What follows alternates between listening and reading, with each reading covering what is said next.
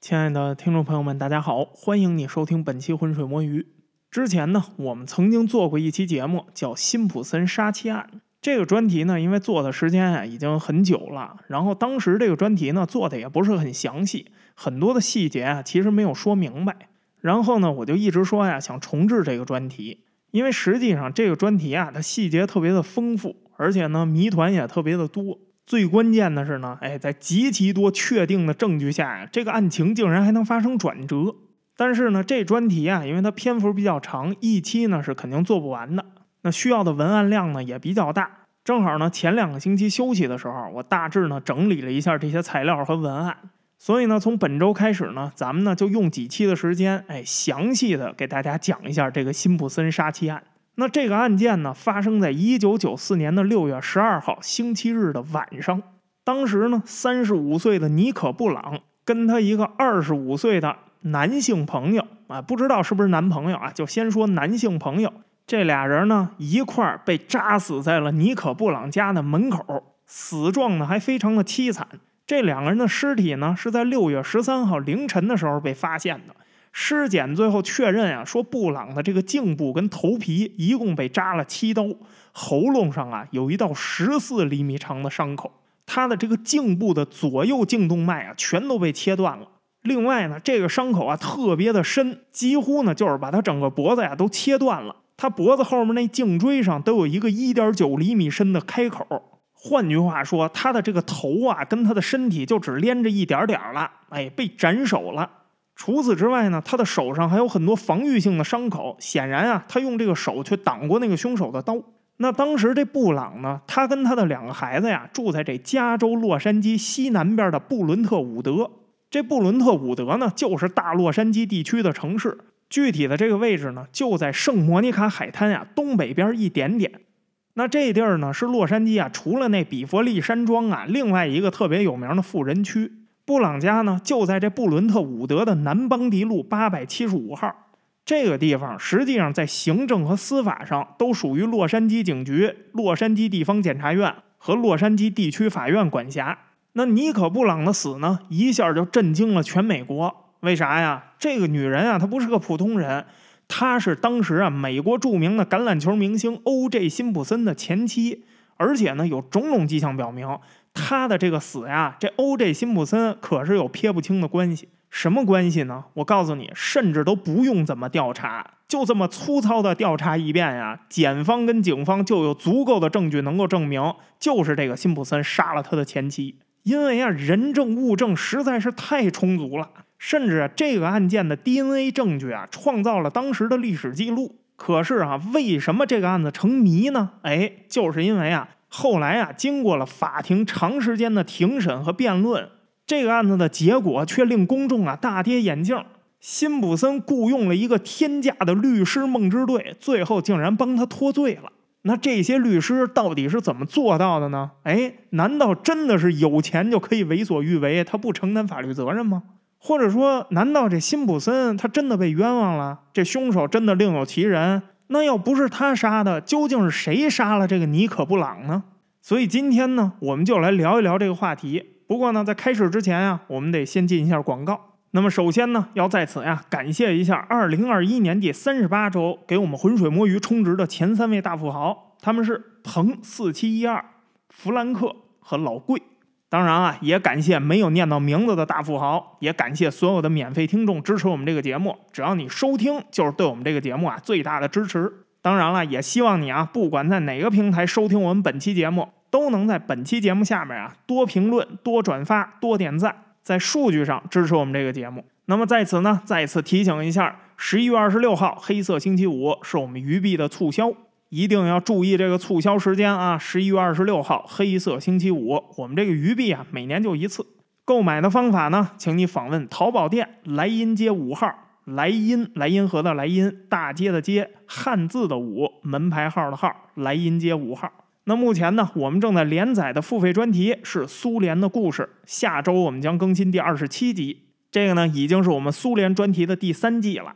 目前呢，我们的进度在二月革命，马上要开始十月革命了。想听这一段故事的朋友，哎，欢迎你购买付费专题。那么收听付费专题呢，请你访问我们的官网，在任何一个搜索引擎搜索关键字“浑水摸鱼电台”，出来的不是广告的第一个结果，就是我们的官网。或者呢，你可以在啊你正在收听节目的这个平台上，我们这个频道的简介里头找到我们官网的网址。那么再一次呢，感谢你通过购买付费专题这种方式支持我们这个节目播下去。好了，我们废话不多说了，直接啊进入我们的正题。那要说这个辛普森杀妻案，咱们得先说说辛普森是谁。这辛普森啊，不是那动画片里那圆滚滚的胖子辛普森啊。这个辛普森啊是 O.J. 辛普森，他是一个当时啊在美国家喻户晓的黑人橄榄球明星。当时的美国人啊，没有人不认识这个人。辛普森呢，他是旧金山人，他在旧金山出生，在旧金山长大。这个从小这家庭环境呢也不富裕，他妈妈呀是一个医院的行政人员。他爸爸呢，为了养活他们家，同时做很多工作。哎，他爸爸是厨师，也是清洁工，同时呢，还是一个银行保管员。那另外呢，他爸爸还有一个特别特别古怪的职业，什么职业呀？他是旧金山湾区著名的一个变装皇后，就是那个男扮女装啊，在一些场所表演。但是呢，不是现在啊，咱们这个中文互联网上说的那种伪娘。美国这种变装皇后呢，她不是说要打扮的让你看不出来她是男的，而是呢，她要打扮的呀，让你能看出来她是男的。这个你要是不理解这句话呢，哎，你可以搜一下，就是变装皇后的图片，你一看你就明白了。那就是从事这么一个职业的人，哎，他有家庭有孩子。后来呢，他爸也确实宣布说自己是同性恋，而且一九八六年呢，他爸还死于艾滋病。那虽然呢，我知道听起来这个人好像就有不少的故事，但是啊，他也不是我们的主角儿所以呢，我们就不聊他爸了，一笔带过了。说这段呢，其实就是想让你啊，直观的了解一下这 O.J. 辛普森啊，他的那个成长环境。也就是说呢，他从小啊，就在一个什么环境里头长大呢？就是没有什么是不可能的。当然了，这个环境呢，对他日后成名啊很有帮助。那也更有可能呢，哎，对他一冲动啊，就做出过激行为更有帮助。那他的这个名字呢，是他的姨妈给他取的。他的这个名字呢叫奥伦特，中间名叫詹姆斯。詹姆斯不是一个少见的名字，但是奥伦特这个名字呀，在英文里头非常的稀少。为啥他这个姨妈给他取了这么一个名字呢？哎，原因啊很简单，他姨妈呀特别喜欢一个法国男演员，这男演员的名字叫奥伦特，所以呢他就给他这个侄子呀就起名叫奥伦特了。但因为呢这个名字实在是太怪了。他们家人啊，自己都没有人用这个名字叫他。这名字呢，除了写在那档案和文件里头啊，辛普森自己都不知道自己叫这个名字。他从出生开始啊，所有的人都叫他 O.J. 辛普森，一直到他上了三年级，有一老师啊点名叫奥伦特辛普森，到这时候他才知道自己的名字叫奥伦特。那你看啊，他这个家庭条件，这个家人啊，这过日子都跟玩儿似的。那不用说了，这个人的成长环境啊，他肯定不容乐观呢。所以呢，他从小就非常顺利的，哎，如大家所期待的，成为了一个问题少年。他十几岁的时候啊，他就加入了当时啊旧金山的一个黑人青少年帮派。这帮派的名字呀特别中二，叫波斯勇士。这帮人在一块儿干什么呢？也没什么可干的，就是到处打架斗殴。因为这事儿呢，他被逮捕过好多次，甚至呢，他还被判过入狱。当然，他入的这个监狱是旧金山青少年指导中心，因为他是未成年人，所以他不能进那个真正的监狱。他后来的第一任妻子玛格丽特呀，是从小跟他一块玩大的一个女孩儿。他后来就形容这个辛普森，说这辛普森当时啊是一个人见人恨、非常糟糕的人，毫无前途可言。那就是这么一块料，他是怎么成为家喻户晓的橄榄球明星的呢？哎，我告诉你，这事儿啊，从一开始就带有非常浓厚的传奇色彩。这事儿呢，要感谢啊，他们这个社区的一个体育教练，在他第三次被警方逮捕，哎，接受完问询之后呢，就把他放回家了。那是一个星期一的下午，他呢一回家，他非常的沮丧，直接呢就上楼回到自己的房间里就睡着了。但是很快啊，他就被楼下的声音给吵醒了。他呢就下楼准备去骂街，想看看到底是谁那么吵，吵我睡觉。结果他一走进他们家楼下客厅啊，整个人都傻了。他们家客厅里站着一个人，这人是谁啊？竟然是当时旧金山巨人队的棒球巨星威利梅斯。那大家都知道啊，美国最热门的体育项目是橄榄球、棒球跟篮球。所以呢，这三个运动的那个体育明星啊，在美国都是家喻户晓的人物。威利梅斯当年啊是传奇人物，非常的有名。就相当于什么呀？就是有一天有人敲你家门，你一打开是什么乒乓球世界冠军，或者是跳水世界冠军一样。这辛普森呢后来就回忆说，当时啊他整个人就惊讶的都动不了了呀，说不出话来了，太让人吃惊了，太激动人心了。辛普森说呢，威利梅斯呀是我的偶像，是我的英雄。哎呀，我真的不敢相信，这个人现在竟然出现在了我家。哎呀，你怎么从电视里出来了呢？快来人呐，抓住他呀！哎，就这种感觉。那我知道你想问啥？为什么威利梅斯会出现在他们家呢？这事儿呢，其实是啊，当地一个非常有名的体育教练莱纳德·戈登安排的。这戈登又是何许人也啊？他怎么有这么大的面子，能请到棒球巨星呢？哎，这个戈登啊，他也是一个传奇人物，但是啊，他不是个职业运动员，他是一个当地著名的黑人社区传奇领袖。他是当地体育中心的一个负责人，他的工作是什么呀？就是发现呀有这个运动潜力的孩子，然后给他们引导，给他们指导，让他们最后呢能走上那个职业道路。所以这个人的工作非常的重要，关键是他人品特别的好。这个人不图名不图利，就这么默默的干这个工作，几十年如一日，那在当地是相当的有声望啊。旧金山几个顶级的体育俱乐部都非常尊重他。很多成名的黑人体育明星经常帮他做一些义务性的什么青少年教育工作呀、引导工作呀。辛普森这个孩子呢，他身体条件很好，他呢就参加了这个体育中心的很多运动俱乐部。那戈登呢，他长期就是干这个工作的，他就是看人的，所以啊，他一眼就相中了这个辛普森。他觉得这个辛普森这孩子呀，反应速度非常的快，身体素质也特别的好。虽然呢，他现在品行有些不端，但是这孩子呢，品质并不坏。如果要是加以引导的话，辛普森啊，很可能在体育上有所发展，很可能成为一名出色的职业运动员啊。所以你看见没有，戈登的眼光是非常的准的，要不然他能那么有声望吗？那这威利梅斯呢？他当时也在用这种方式啊回报黑人社区，所以这才有了辛普森跟梅斯的这次见面。那虽然当时这辛普森他非常的激动啊，但是梅斯很淡定啊，他是成名已久的名人嘛，他呢就非常平和的邀请辛普森说：“你愿不愿意跟我过来一块过剩下的半天呢？”这辛普森说：“我愿意，我太愿意了。”梅斯一笑说：“那走吧，咱们就出发吧。”然后俩人就出发了。那在这期间呢，梅斯呀也没有给辛普森什么教导，也没有给他讲什么大道理，没有说什么你必须留在学校，你必须远离酒精和毒品之类的。他为什么不说呢？因为梅斯自己也是这么长大的，他非常清楚啊，这黑人青少年面临的那个社会问题。所以呢，他有他自己的方法，告诉这些孩子你应该怎么做。什么方法呢？就是带着这些孩子呀去做自己日常最普通的那些事儿。于是呢，这一天下午啊，这梅斯就带着辛普森，先是跑到那个洗衣房拿了一些已经洗好的衣服，然后呢，就带辛普森啊回到了他在圣弗朗西斯山的豪宅。那一进他家这个豪宅啊，这辛普森又傻了。因为他们家呀，当时住在那个政府的廉租房里头，条件非常的差。他这突然一看到梅斯的这个豪宅呀，惊讶不已。梅斯呢也没跟他说什么，没说什么啊，如果你努力，你也能住上这样的豪宅之类的那种话，只是淡淡的跟他说什么呀，这些都是我通过棒球挣来的，我现在很享受我的生活。哎呀，这句话说出来啊，让这个辛普森啊羡慕不已，他一下就开了窍了。在这梅斯家待了一会儿之后呢，梅斯又带他去跟当地的一家慈善机构的代表啊开了个会。后来这辛普森就回忆啊，说梅斯当时这个为人处事的那个态度啊，真的是太优雅了，太让他羡慕了。开完了会之后，这梅斯就开着车送他回了家。这半天就是这样，没有建议，哎，没有给什么智慧之言，也没有讲什么大道理。梅斯只是带着这个陌生的少年啊，过了非常平凡的半天。对于梅斯来说呢，这就是他的日常。他呢，经常按照戈登的建议啊，带着本地的一些有潜力的问题少年闲逛。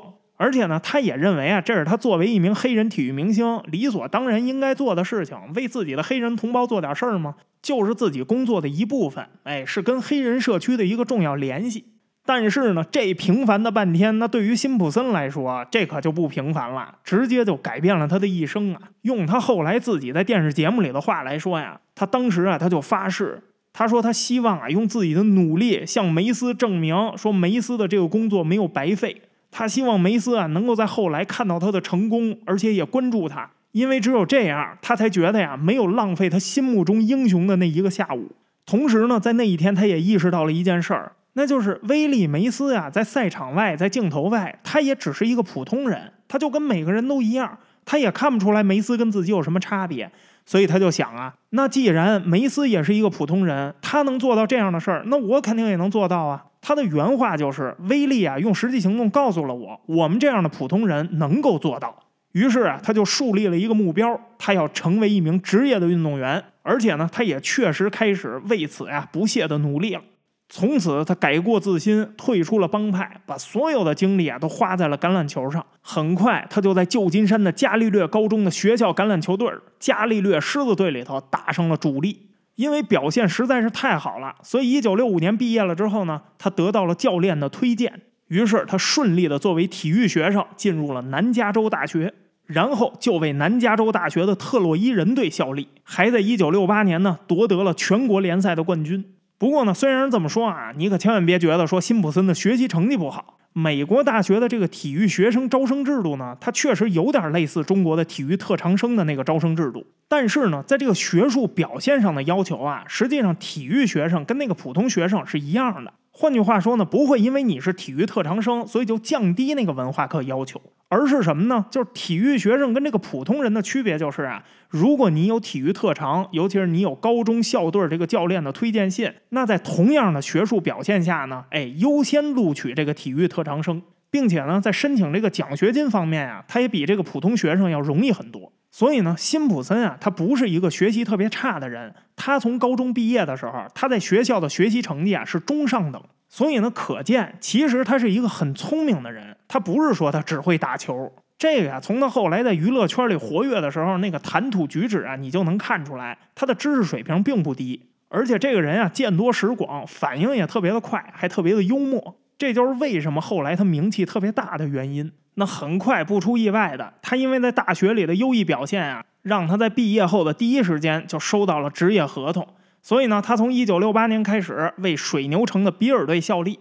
他在比尔队呢一直打到了一九七七年。结果后来呢，在一九七七年这个赛季啊，他受伤了。然后受伤呢，他恢复了很长时间，但是呢，这个身体啊一直没能恢复到那个巅峰状态。所以呢，一九七八年他就转会了，他到了旧金山四十九人队。但是到了这个队之后呢，他就打了一个赛季，又因为呢这个伤病复发，所以呢就干脆进入了半退休状态。整个一九八零年，虽然他还在那个球队的那个名单里头，但是实际上球队啊已经默认他退役了。他呢一直耗到了一九八二年才正式宣布退役。当然啊，从一九八零年开始，他就已经干别的去了。整个职业生涯加起来呢，一共是打了十一个赛季。在这十一个赛季里头啊，他取得了非常大的成功。一九七三年的时候，他成为了第一个在一个赛季里头冲刺超过两千码的大联盟球员。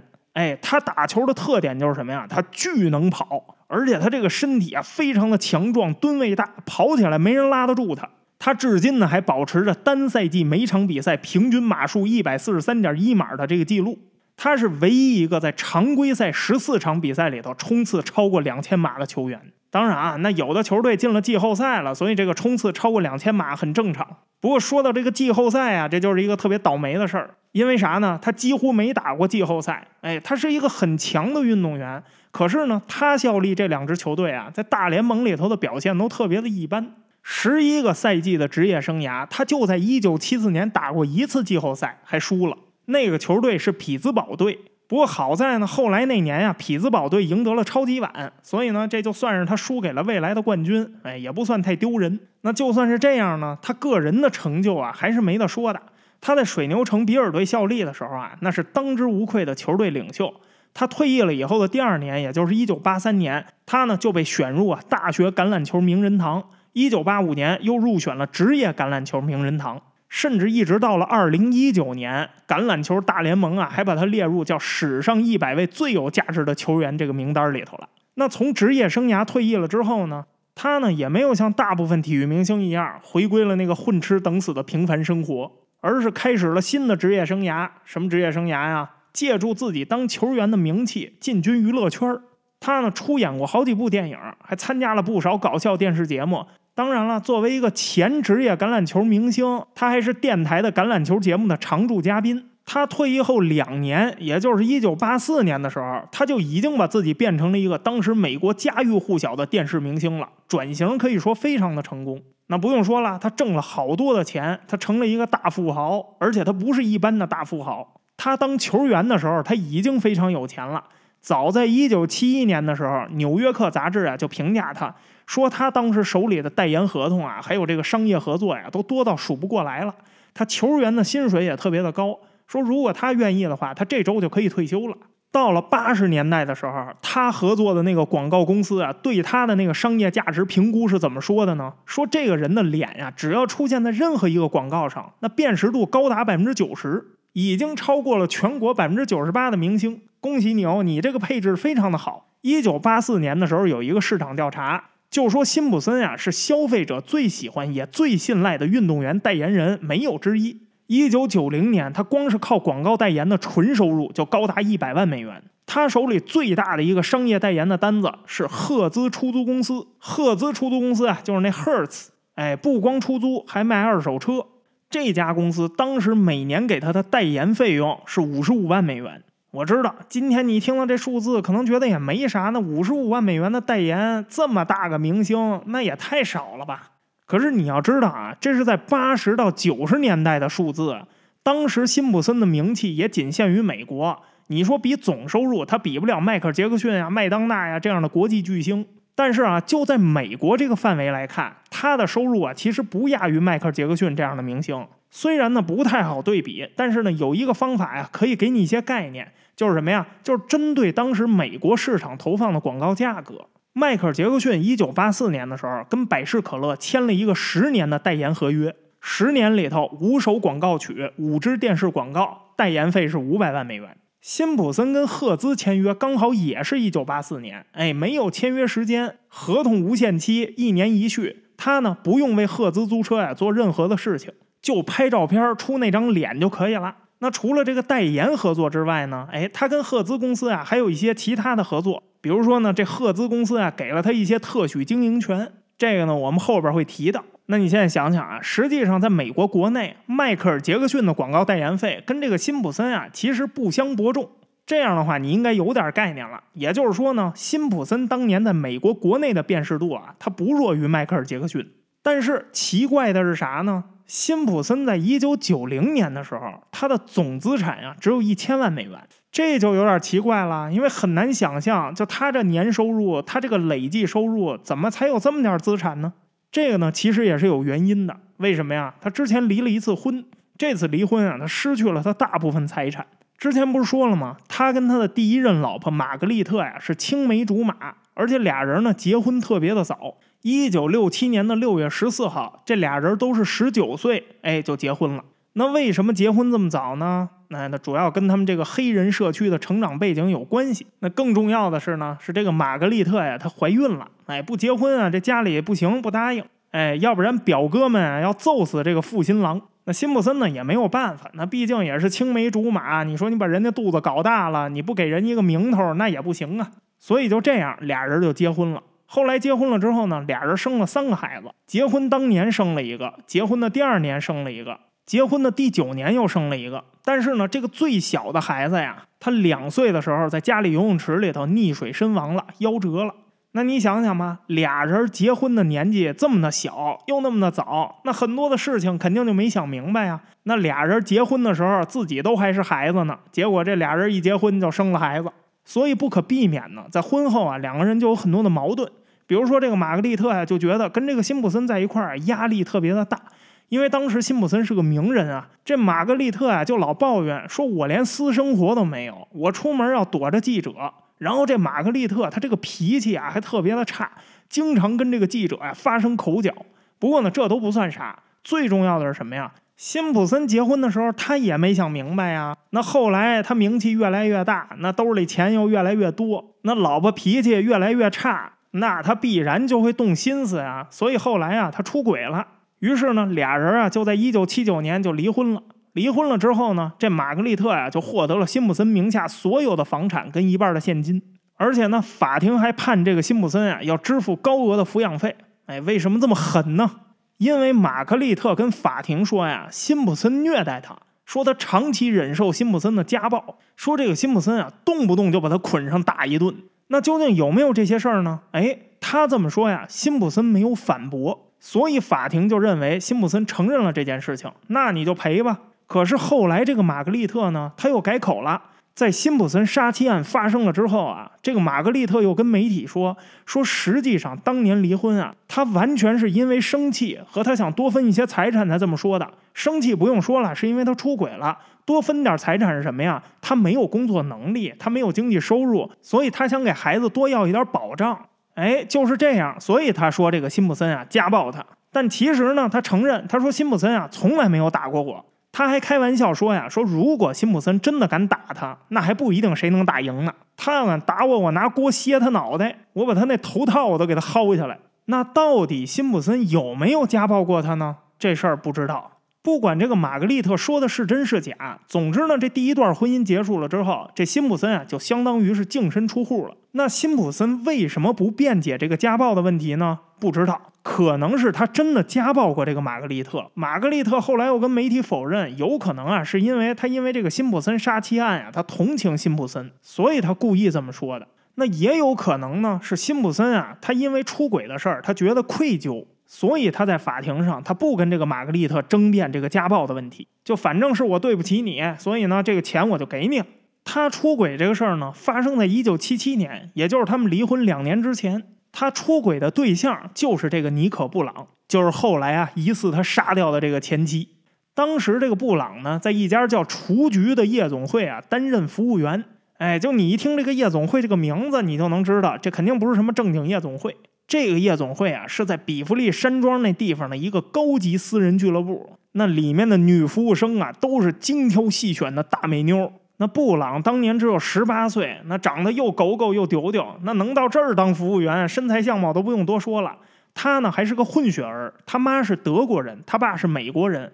这个女孩啊，出生在法兰克福，上到中学的时候才跟着父母啊一块搬回了美国。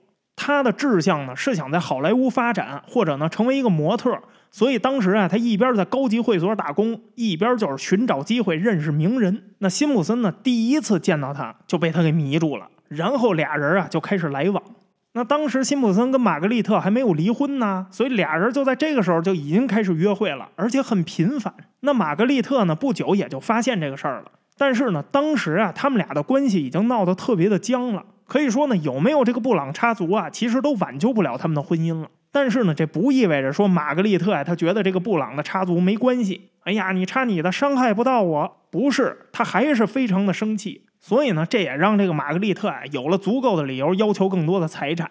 那离婚了之后呢，辛普森倒是也没急着娶这个布朗，但是很快这布朗就怀孕了。你看这辛普森老是未婚先孕，这布朗一怀孕呢，这辛普森啊又觉得过意不去了，怕这个德国表哥们打折他的腿，所以啊俩人就在一九八五年的二月二号正式登记结婚了。很快呢，布朗就生下了他们的第一个孩子西德尼·辛普森。八八年又生了一个老二贾斯汀·辛普森，这两个人的婚姻呢，一共持续了七年，最后呢还是离了。为啥呀？因为家暴。但是啊，就像这玛格丽特的证词一样，关于辛普森家暴这件事情到底是怎么回事，说不清楚。家暴这个事情可能是存在的，但是是不是像后来布朗说的这么严重，那真的要打一个问号。为什么呢？因为没有其他的证人能证明这一点。而且布朗啊，在长时间向警方和媒体提供的说法前后也有很多矛盾的地方。那诡异的是呢，这辛普森啊，就像对待当时玛格丽特的这个指控一样，他从来不在这个事情上辩解。那在两个人结婚的这段期间呢，布朗多次报警指控这个辛普森虐待他。但是啊，当警方每次赶到的时候，布朗跟辛普森啊都说当时我们是在吵架。哎呀，气头上他报了警了。哎呀，现在我们俩已经和好了。哎呀，对不起了，麻烦你们警官还跑一趟。来来来，我给你们个签名。但是呢，情况也不总是这样，有的时候警方到了吧，俩人还在那吵呢。但是警方也没有发现有什么虐待的证据，所以这件事情呢，一直也没有被闹大。到了一九八九年元旦的时候，这个布朗又报警。这一次警方赶到了之后啊，发现情况很严重。虽然仍然没有发现什么虐待的证据，但是他们发现啊，当时辛普森的这个情绪特别的激动。警方一到啊，他就对着这个警方狂喊说：“我不想让那个女人睡在我的床上了，我有两个女人，我不想再让这个女人进我的家了。”哎呀，关于这句话呢，这警方啊一直也没整明白。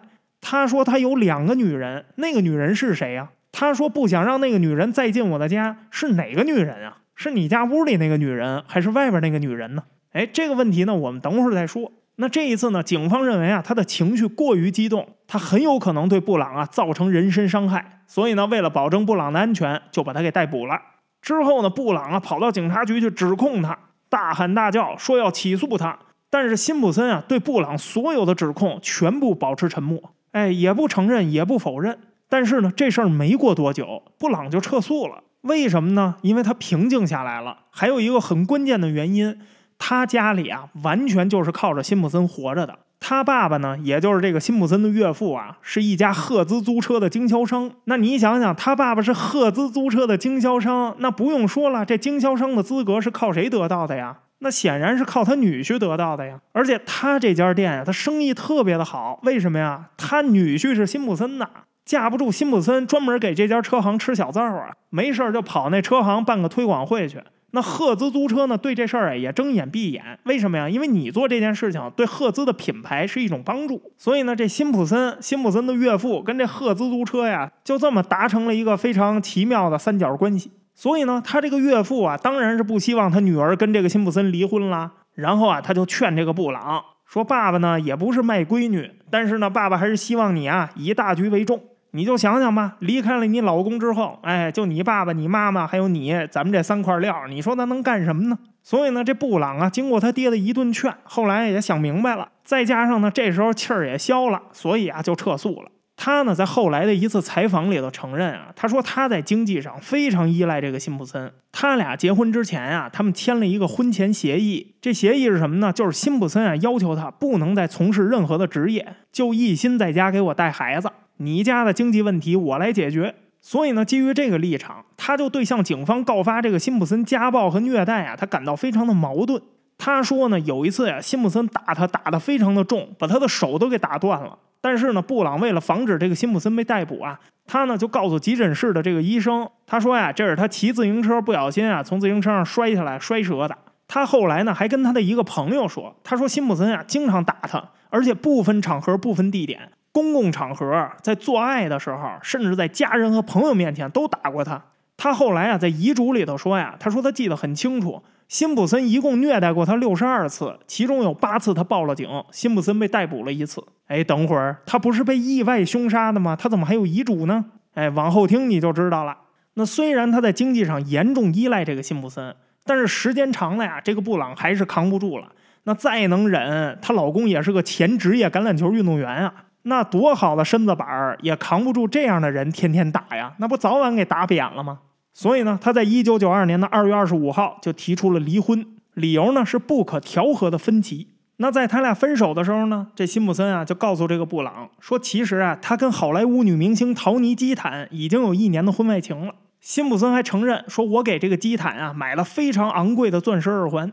不过这件事情呢，陶尼基坦啊没有承认过，或者说呢他没有正面承认过。他确实有一段时间跟这个辛普森的关系啊很亲密，而且这个辛普森在一九八九年被逮捕前，他不是说过吗？他有两个女人啊，那个女人说的是不是基坦呢？很可能，可是呢，可能性也不太大。为什么呢？因为这事儿没过几个月，这基坦啊就跟英国的摇滚乐手大卫科佛戴尔啊结婚了，而且在这之后呢，他跟这个辛普森也再没有什么交集了。所以呢，关于两人这段传闻啊，也就不了了之了。另外多说一句啊，基坦在今年，也就是二零二一年的五月刚刚去世。死前啊，他有非常严重的毒品和药物问题。那辛普森为什么要在分手之前告诉布朗这件事情呢？也不好说，可能是想修复自己跟布朗的关系。那不管怎么说，他呀确实非常喜欢这个布朗，这从他之前和之后的表现上啊都能看出来。所以呢，他和布朗说这件事儿啊，可能是希望布朗原谅他，给他一个重新开始的机会。那他这个目的达到了吗？哎，从某种意义上来说，可能还真的达到了。他们俩人一九九三年正式离婚，布朗呢分走了辛普森的一半财产。但是离婚了之后呢，布朗跟辛普森啊仍然一块住在辛普森的庄园里头，俩人呢生活也一切正常，就像没离婚一样。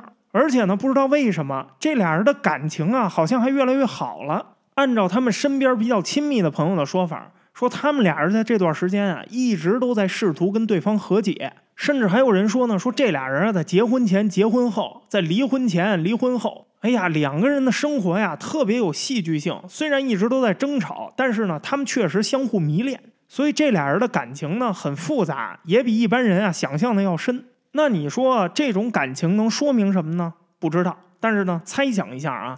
可能是两个人的离婚呐，其实是一种冲动行为。这个结了婚的夫妇都有这样的经验，两口子吵架，哎呀，就说到这儿了，离婚，离就离。好，这是你说的，明天咱就去民政局办手续，还等什么明天啊？咱俩现在就去。所以俩人可能就是因为这样，谁都不让，然后就真的就架在那儿就离了婚了。可是呢，这离了婚之后啊，这俩人好像没有把自己当成那离了婚的人，所以呢，仍然住在一块儿，而且呢，一切生活都保持正常。那于是这也不可避免的，这辛普森对布朗的家暴啊，似乎是仍然正在进行。一九九三年的十月二十五号，这布朗啊再一次拨打了九幺幺报警，哭着说呀，说他要打我了。警方呢迅速赶到现场，然后控制住了这个辛普森。但是呢，警方发现啊，他们家里好像没有打斗的痕迹。警方呢确实发现，说这个辛普森啊情绪很激动，但是他一句话也不说。那警察呢也看不出来刚才到底发生了什么。那按照布朗的说法呢，说辛普森啊刚才在发狂。他说：“我觉得呀，他像是个野兽一样，他所有的那个血管啊都爆出来了，他的眼睛都变黑了，极其冷血，就像一只动物。哎呀，我第一次看到他这样，很奇怪。我看到他的时候啊，他让我害怕。他说这个话的时候，他用的是动物的他。那与此同时呢，他还跟警察说呀，他说辛普森啊已经四年没有打过我了。”那就在这件事情发生了几个月之后，布朗呢有一个好朋友，是个房地产经纪人。哎，在这个朋友的帮助下，给他找了一个新的房子。所以呢，他搬出了这个辛普森的庄园，去了那个布伦特伍德居住。到这儿为止，这才意味着这两个人啊彻底分开了。但是，真的是彻底分开了吗？只怕也没有。他俩呢还保持着一种非常暧昧的关系。那据布朗后来跟一个朋友说呢，他说辛普森啊，在他们离婚之后，仍然持续对他进行骚扰，经常跟踪他，有的时候呢还会故意让他看见。他认为啊，这是辛普森对他的一种恐吓手段，目的是什么呢？逼迫他回到自己身边。他还说呀，辛普森有一次偷窥他跟他的新男朋友做爱，然后布朗就说呢，他觉得自己的生命啊有危险。因为有一次呢，这个辛普森威胁说呀，说如果他发现他跟其他的男人在一块儿，就杀了他。那布朗呢，就是在这种情况下，他写了一份遗嘱，他担心辛普森啊冲动杀他。而且我想啊，他比谁都了解辛普森有没有家暴这件事情，他是知道的。那他要是觉得辛普森要杀他，那我想呢，这个事情啊，他应该比谁都有发言权。他甚至在一九九四年的六月八号打过一个电话给妇女庇护所。他说呀，他考虑住在庇护所，为什么呢？他害怕辛普森啊会对他做出什么。庇护所就问他为什么这么害怕呀？他说呢，他拒绝了辛普森跟他和解的请求，而且他在几周前啊丢失了一串房子钥匙，他觉得这是辛普森干的。后来案发了之后啊，警方还真的就在辛普森身上发现了这串钥匙。但是吧，为什么说布朗的证词前后有矛盾呢？可能啊，你都已经听出来了。这个布朗他显然还跟辛普森呀长谈过，而且辛普森仍然在向他提出和解的请求。那就是说什么呀？实际上他跟辛普森啊仍然是有来往的。所以后来警方啊在判断说这串钥匙为什么会在辛普森身上的时候，他就拿不定主意了。为啥拿不定主意啊？因为他们身边有无数的证人可以证明，这个布朗啊确实跟辛普森他们仍然有非常暧昧的关系。两个人呢，不光是因为孩子的关系要经常见面，甚至呢还有过单独的出行和长时间的谈话。辛普森还经常出入他的公寓。从两个人的关系和神态上看，这两个人表现的也很亲密，所以呢很难说这串钥匙是不是在两个人关系好的时候，这布朗一开心说得了，你把公寓的钥匙拿走吧。然后一吵架，这布朗又在气头上，又说这个钥匙是自己丢的，因为他之前向警方提供的证词就有这个倾向啊。所以啊，这就是为什么这个案子后来能让辛普森的那个律师梦之队啊逐条推翻，看起来已经是板上钉钉的证据的一个关键点。最后就是整个家暴这条线索，直接就被他的律师团给推翻否定了。那怎么解释他写的这份遗书呢？我想呢，这还是前面那个原因，就是啊，他比谁都了解辛普森。他知道辛普森如果冲动能干出什么事儿来，所以呢，辛普森威胁他说，如果他交新的男朋友就杀了他这个事情，那八成就是真的。解释不了的是，为什么布朗还跟辛普森保持暧昧关系？到底是因为钱，还是因为什么其他的原因？说俩人实在太爱了，剪不断理还乱。这感情上的事儿，那只有当事人自己知道了。反正呢，辛普森对他的这个威胁应该是存在的。他呢，之所以后来这么害怕，甚至给这个庇护所打电话寻求庇护，就是因为他在死前一个多月的时候啊，他还真的就交了个男朋友。那这么一来，这个事情就非常有趣儿了。他跟辛普森并没有完全断绝关系，对吧？他甚至还留下了跟辛普森和解的可能。要不然的话，他不会这么频繁的跟这个辛普森保持来往，对不对？但是呢，与此同时，他因为在法律上已经单身了，所以他合情合理的，他又确实交了一个男朋友。这人是谁啊？就是我们前面提到的罗恩·戈德曼，也就是另外那个死者。这个戈德曼又是个什么人呢？哎，说起来啊，是个布朗的同行，他也是个服务员，而且他跟布朗啊非常的相似。什么意思呢？他长得又高又帅，当时又年轻，只有二十五岁。他呢是个芝加哥人，哎呀，属于那种标准的阳光猛男，笑起来一嘴大白牙，平时玩冲浪、滑旱冰、打沙滩排球，还兼职做网球教练。他的梦想呢，也是成为一个电视明星，也参加了很多次试镜，偶尔呢也有工作机会。他曾经在一九九二年的时候啊，短暂的给一个综艺节目当嘉宾。这个综艺节目那个受众啊都是女性，哎，是个深夜节目，所以呢就找了一大堆他这样的阳光猛男。那这个节目的内容是什么呢？就是让这帮阳光猛男啊，都是肌肉男啊，光着膀子玩水。哎呀，浑身湿透的肌肉，阳光猛男展示那古铜色的肌肤，还有那个健康的笑容。深受广大中年妇女的喜爱。不过呢，这个节目因为是深夜节目，所以呢非常的短命，就播了几期，然后就被砍了。于是呢，这戈德曼啊为了糊口，他没办法，他呢又找了几份工作，当这个服务员啊去打工。他当时打工的地方呢有两个，一个呢是一个非常高级的酒吧，还有一个呢是一家高级意大利餐厅，他在那儿当服务员。这两个人的相识呢是在案发前六周。布朗呢，去他打工的那家酒吧，哎，就这么认识了这个戈德曼。那布朗当时虽然已经是两个孩子的妈妈了，但是他也很年轻啊，他才三十四岁。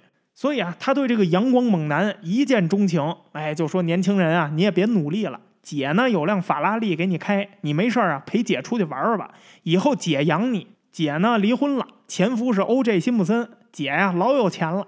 然后他就真的把自己的法拉利就给了这个戈德曼，让他先开着。然后呢，在案发前的这段时间里头，他们互相陪着对方去舞厅见面、喝咖啡、吃饭。从这儿之后，布朗只去这个戈德曼打工的酒吧和餐厅，哎，频繁的在这两个场所出现。但是为什么我在开始的时候我说这戈德曼是他的男性朋友呢？也可能是他的男朋友，反正这关系说不好呢。因为啊，这两个人的关系啊很可疑。警方呢后来找到了一个戈德曼的朋友，他叫克雷格·克拉克。他跟这个戈德曼的关系啊特别的好，克拉克就说呢，这戈德曼跟他说呀，说他跟布朗的关系呢是柏拉图式的，也就是说呢，戈德曼否认他跟这个布朗啊是肉体关系，哎，纯粹就是纯洁的恋爱关系。克拉克就说呢，有一天啊，他发现这戈德曼开着一辆法拉利，所以他就特别的吃惊，他就说你哪有钱买法拉利？戈德曼就很得意的告诉他说这是布朗的车，哎，说布朗啊是我的一个普通朋友，你别乱想啊，不是女朋友。甚至呢，他还跟这个克拉克说了，他说我跟布朗之间的交往很有限，我们俩呢只是偶尔见面。这个呢似乎很难让人相信，因为呢这显然跟布朗说的不太一样啊。他之前不是说了吗？辛普森跟踪他，还偷窥他跟他男朋友做爱。那如果这个布朗跟戈德曼他俩是柏拉图式的关系，那这说不过去呀。要么就是戈德曼对这个克拉克撒了谎，要么就是他把布朗啊当成了富婆钱包，没当女朋友。要么就是这个布朗啊，他还另外有其他的男朋友。但是你想想啊，如果俩人真的没有发生任何关系，戈德曼开着布朗的法拉利到处溜达，这似乎有点说不过去，对不对？所以呢，我倾向于啊，这个布朗应该是喜欢这个戈德曼的。女性喜欢男性，很可能就会做出这种行为。哎，我就是喜欢你，我什么都给你。但是这个戈德曼呢，似乎他只把这个布朗当钱包。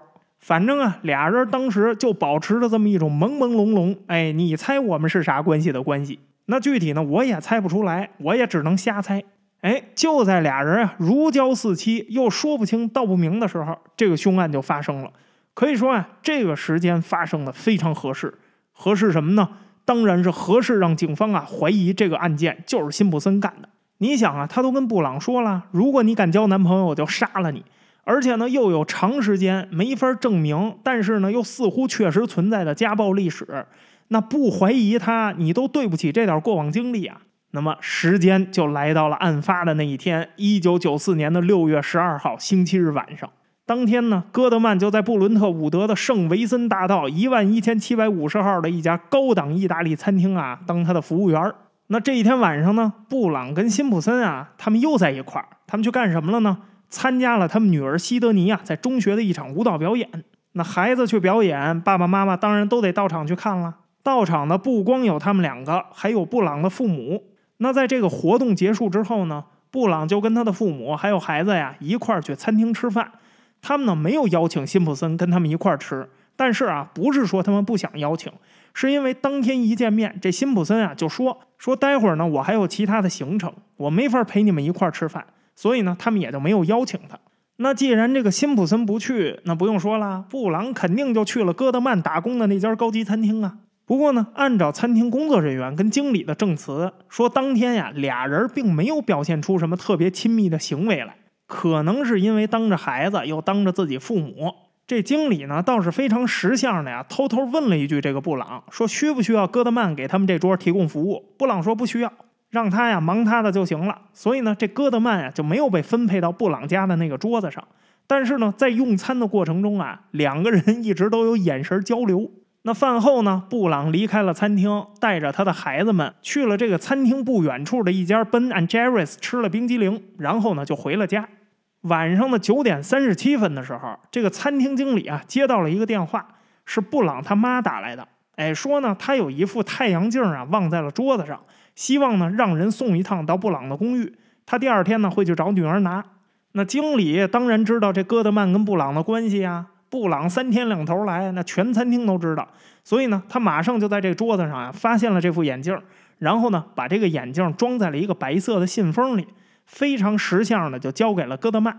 戈德曼这时候已经下班了，他是九点三十三分打卡下班的。但是呢，因为这个电话，他又在餐厅里啊待了十五分钟。拿到了这个信封之后呢，他又跑到餐厅的酒吧那儿啊喝了一点东西。然后呢，九点五十分的时候，他戴着这个眼镜就离开了餐厅。他到布朗家之前啊，他先回了一趟自己租住的公寓，还跟他的室友啊聊了几句天儿。室友就开玩笑说呀：“说等你待会儿完了事儿，咱晚上再找个地方出去喝点儿啊。”戈德曼说：“行啊。”他就答应了。然后呢，他就离开了他的公寓去找布朗。那与此同时呢，辛普森跟他的一个朋友布莱恩·凯林一块儿吃了一个麦当劳的外卖。那这个布莱恩·凯林呢，说起来还跟这个李小龙啊有点关系。一九六六年，这李小龙不是出演那《青蜂侠》的电视剧吗？李小龙演的那个角色是加藤。这个加藤这角色呀，他的儿时的扮演者就是当时年仅七岁的这个布莱恩·凯林，所以当时他因为演这个呢，哎，就有很多人管他叫小加藤。所以后来呢，这整个娱乐圈啊，都用加藤凯林这个绰号称呼他。辛普森呢，也管他叫加藤。但是后边呢，我们还要说到一个伊藤法官，哎，还有一条狗，它也叫加藤。所以啊，我们就不跟这儿乱腾了，省得到时候又听糊涂了。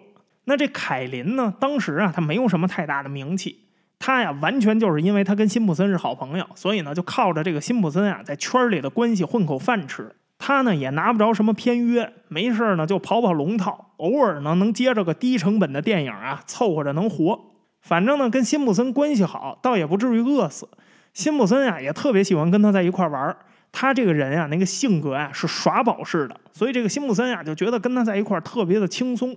更关键的是啊。他总有渠道啊，弄到一些好玩的东西。啥好玩的东西呢？哎，毒品。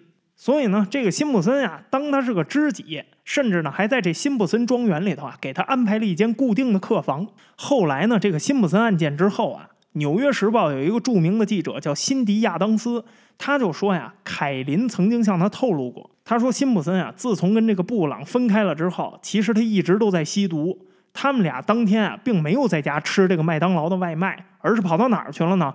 跑去了一家汉堡王。之所以跑到汉堡王去，也不是为了吃饭，而是干嘛去啊？找那儿的一个毒贩啊，买毒品。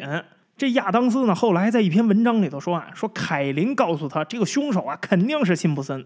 但是后来呢，这个文章发出来之后啊，凯林很生气，他呢专门驳斥了这个亚当斯的说法。他说亚当斯啊在造谣，他确实接受过亚当斯的采访，但是啊，他从来没有跟他说过这些话。但是呢，这事儿过去了好多年之后啊，他又改口了，他又承认说呀，其实当年他确实跟亚当斯呀说过这些，只是呢，他没有证据能证明这是辛普森做的。但是啊，不管他有没有说过这些，等这些信息啊被亚当斯爆出来的时候，这庭审啊早就已经结束了，所以对这个案件啊也于事无补了。那在庭审的时候呢，这凯林也出庭作证了，但是他的证词呀也是一塌糊涂。虽然这个检方啊承认他提供了一些有价值的这个证词，但是呢，在关键问题上他啥也不知道。当然啊，他是不是真的不知道，那只有他自己知道了。到了十点十五分左右的时候，布朗的一个邻居说呢，他在外边听到了狗叫，哎，他就很奇怪呀，他就出门，结果刚一推门，他看见那街上啊有一只完全不认识的秋田犬在那叫呢，这个狗的腿上啊沾满了血。他一开门呢，这个狗啊就直接朝他跑过来了。他呢就检查了一下，这个狗并没有受伤，那个血不知道从哪来的。那这狗他也不认识啊，所以呢，这邻居啊就试图说把这个狗啊轰到路上去。但是这只狗呢死活也不离开，就在那儿不停的叫。哎呀，就在他一筹莫展之际啊，旁边另外一个邻居出来问他说是怎么回事啊？这个邻居呢是一对夫妇。他们听完这个狗的事儿之后呢，这对夫妇啊就主动提出说，要不然啊，让这个狗呢就留在我们家过夜得了。第二天呢，我们把它送到救助站。于是呢，他们就把这狗留下了。结果这个狗啊，情绪非常的激动，老是在那儿挠那个门。这对夫妇啊就认为说，这条狗好像是要带他们去看什么东西，所以呢，他们就穿上衣服跟着这个狗走。结果啊，这狗就带着他们跑到了布朗家的门口，然后就停了下来。这对夫妇一下就看到那个布朗的尸体啊，躺在屋外，死状非常的凄惨，满地都是血呀，吓得这俩人赶快跑回家打电话报了警。警察呢赶来的非常的快，两分钟就到了现场。结果他们一到现场，没多长时间，就在不远处啊发现了戈德曼的尸体。这条向邻居报信儿的秋田犬啊，就是布朗养的狗。有一个特别有趣的巧合，这条狗的名字呀也叫加藤，因为它是个日本种的狗嘛。那也不知道这布朗他是不是烦这个凯林，所以他故意给这狗起了个加藤的名字，那不知道了。反正这个加藤这个名字呢，在西方啊，就算是对日本人名字的一个固有印象。哎，一说这人是日本人呢，本能的就先想到加藤这个名字了。当然了，加藤这条秋田犬啊，非常的可怜。它呢是发现主人已经死了，所以其实啊，它是在那儿哭呢。那么当时警方赶到的时候，这现场是什么样呢？布朗的公寓前门啊是开着的。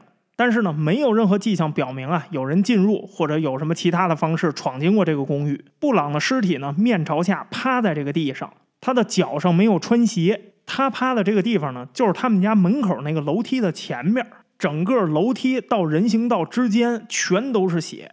但是呢，布朗的脚底下是干净的。那根据这个线索呢，调查人员就得出一个结论：他应该是直接就地被杀害。他的死亡非常的突然，所以他死前没有移动过，他死后这个尸体也没有移动过。那这可以判断出什么来呢？他就是预定凶手要杀害的那个目标，凶手就是冲他去的，就是要杀他。那他的头部和颈部被刺了好多刀，他手上还有防御性的伤口，也就是说呢，他在被刺的过程中，他有过短暂的挣扎，但是他的脚没有动地方，最后造成的致命伤在他的脖子上，这个伤切断了他的颈动脉。那他的后背中间呢，有一大块淤青，这个淤青外边的衣服上还有一个脚印儿。那么按照推断，这个脚印儿是怎么出现的呢？应该是啊，这个凶手在杀了戈德曼之后，他又回到了布朗这边，然后呢，他用一只脚啊踩在他的背上，拉住他的头发，然后对他进行割喉。那割喉的这一刀呢，非常的深，他的脊椎骨啊都已经几乎被切断了，头和身体啊只有一点皮肤组织在连着，几乎就是被斩首了。那戈德曼的尸体呢，就躺在附近，他靠近一棵树和栅栏，他的身体和颈部呢也被刺了好多刀，但是呢，他手上几乎没有防卫性的伤口，这说明什么？他的挣扎很短，而且呢，他被刺的非常的突然。那洛杉矶县的法医呢，就根据这个尸检的结果呀，就推论说，这个凶手呢，应该是用一只手刺了这个戈德曼，同时另一只手啊掐住了他的脖子，因为他的脖子上有淤青。在戈德曼的尸体附近呢，还有一顶蓝色的针织帽，另外还有一只皮手套。这只皮手套啊是左手，而且尺码呢是超大码。如果说这个手套是凶手的，那显然啊，这个凶手的身材非常的高大。另外呢，现场也发现了他那个装着眼镜的信封，就扔在他尸体的不远处。警方认为啊，戈德曼应该是到达布朗家的时候，他目睹了这起凶杀案。对于他，对于凶手来说，这都是一个意外。所以凶手杀他呀，是临时起意，为了灭口。警方认为呢，这个戈德曼到达现场的时候啊，这布朗就算没有死，应该也已经失去意识了。那除了这两具尸体以外呢，在现场还发现了一串啊沾血的脚印儿，还有一些血呢滴在这个鞋印儿的左边。这显示什么呢？凶手的左手正在流血。那么在测量了这个脚印儿之间的距离跟这个脚印儿的大小之后啊，得出了两个结论：第一，凶手是步行离开现场的，也就是说呢，凶手在杀完了人之后，他完全不慌张；第二，这个鞋印儿也证明了之前那个手套的推断，这个凶手的身材非常的高大。那么，当警方确认了这个死者是布朗之后啊，几乎就是在第一时间就进入了刑侦流程。为什么这么快啊？因为警方认为这里头已经有一个非常明确的嫌疑人了。那不用说了，就是他的前夫辛普森呐。那布朗生前曾经多次报警，而且多次强调自己已经陷入到人身危险了。从现场的这些证据上来看，无论是从动机、从脚印的尺码、脚印之间的距离啊、手套的尺码。你无论从哪儿看都非常符合这个辛普森的情况吧？那从作案的残忍程度上来看，这个布朗显然是遭到了报复性的杀害啊，不然不会这么凶残呢。如果这个推论成立，那布朗死于强奸、抢劫这种意外的可能性就不太大。如果这个可能性不大，那毫无疑问，辛普森就是最大的嫌疑人，只有他最有动机用这么残忍的方法杀害前妻。那这时候辛普森在干什么呢？呵呵，他这时候所做的事儿啊，非常明确的验证了警方的猜测。哎，他干什么了呢？他突然离开了洛杉矶。那在确定了这个死者是布朗之后呢，洛杉矶警局的局长啊，马上就命令了四名警探汤姆·兰格、菲利普·范纳特、罗恩·菲利普斯跟马克·福尔曼，马上去找辛普森。这四个人有两件事儿：第一，观察一下有什么不对的、可疑的地方。因为这时候啊，辛普森还不是正式的嫌疑人，所以警方呢不能对他展开正式的侦查。那派四个警探过去呢，就是大家呀都观察一下。第二件事儿呢是通知这个辛普森布朗的死讯，因为当时啊警方啊已经把两个孩子带去了警局。案发的时候，这两个孩子呀都在公寓里头睡觉呢，对这事儿根本就不知情。警方到达后呢，立刻就把他们转移到了警局进行保护。所以警方呢也是想借着这个机会啊，让辛普森呢到警察局去接他的孩子，顺便询问他。那四名警探呢带着这俩目的，他们很快就赶到了辛普森的庄园。然后啊，他们在门口摁了半个小时的对讲机，没有人回应。但是呢，这四个人到了之后啊，他们就注意到辛普森的那白色福特野马汽车呀，就停在院子外面，停的歪七扭八的，而且这个车的车门上竟然有血迹。当然了，这四个人后来解释：“哎呀，他说我们呀就特别担心，说辛普森会不会遇到了某种危险呢？比如说呀，这个凶手杀掉布朗之后，他过来杀辛普森。哎呀，我们作为警方人员啊，我们非常担心这个辛普森的人身安全呀。万一这凶手是他们两口子的仇家，可怎么办啊？当然啊，这是他们四个人给出的借口。”但实际上呢，他们的首要任务就是来观察这个辛普森的。所以呢，带队的范纳特呀，马上就指示警探福尔曼呀，说：“你翻墙，你过去啊，把锁打开，让我们进去。”这四个警探啊，口径保持的非常一致。为什么呀？因为他们没有搜查令啊，这样进入人家是犯法的，所以他们才这么说。哎，为什么呀？因为这算是紧急情况啊，我担心里面的人有可能会受伤，我这是来救你的呀。那我这个行为虽然不是合法的，但是完全是合情合理的，对不对呀？哎，就是因为这四个警探啊做了这件事儿，结果后来啊让辛普森的那个律师梦之队啊找到了推翻整个证据链的借口。这个案子一系列严谨的证据啊，全都因为这个举动变成无效证据了。那进入到了庄园之后呢，他们很快就在屋子里头啊发现了凯林。凯林就解释啊说，因为房子太大了，我都没有听到这个门铃对讲机响。他呢也确实对突然出现的四个警探啊表示非常的懵逼。福尔曼呢，就简短的询问了这个凯林。凯林说呀，外面停的那辆车确实是辛普森的车，而且呢，他之前好像是听到了什么东西啊，撞了他房间的墙，发出了三声巨大的响声。他当时还以为是地震了呢。他那个客房的墙的另一边就是外面了，所以呢，他就出去看了一下。但是啊，外边太黑了，他没敢往前走。他呢，就发现了来接辛普森办事的车了。除此之外，他什么都没发现。这车的事儿，我们之后再说。那福尔曼听他这么说呢，马上就去外面检查。结果啊，他发现外面是车道，地上他捡到了一只沾有血迹的手套。不用说了，这只手套是右手的手套。这只手套很快在当天晚上就被确定是戈德曼尸体旁边发现的左手那手套的另外一只，而且这个手套的大小也不用猜了，就跟辛普森的手一边大。请注意啊，福尔曼是第一个进入辛普森家里的警探，也是在屋子里头发现关键证物的警探。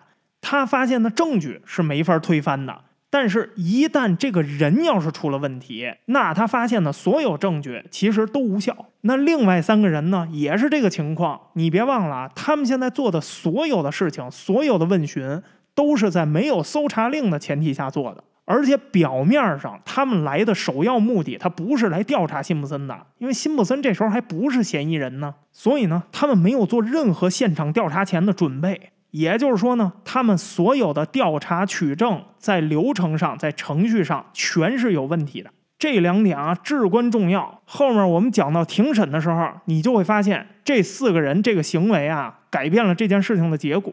当然啊，我不是说这四名警探他们有什么问题，他们自己也没有想到。要说有问题，谁有问题啊？律师团有问题。那律师团啊，太强了。要不怎么叫梦之队律师团呢？那真是一丁点儿疏漏就会被他们抓住打一个翻身仗。那刚才不是说了吗？辛普森这时候他不在，他竟然在这个时候他离开洛杉矶了。他去哪儿了呢？下期再告诉你。好了，感谢你收听本期节目。不管你在哪个平台收听，都希望你能多留言、多转发、多点赞。咱们下期再见。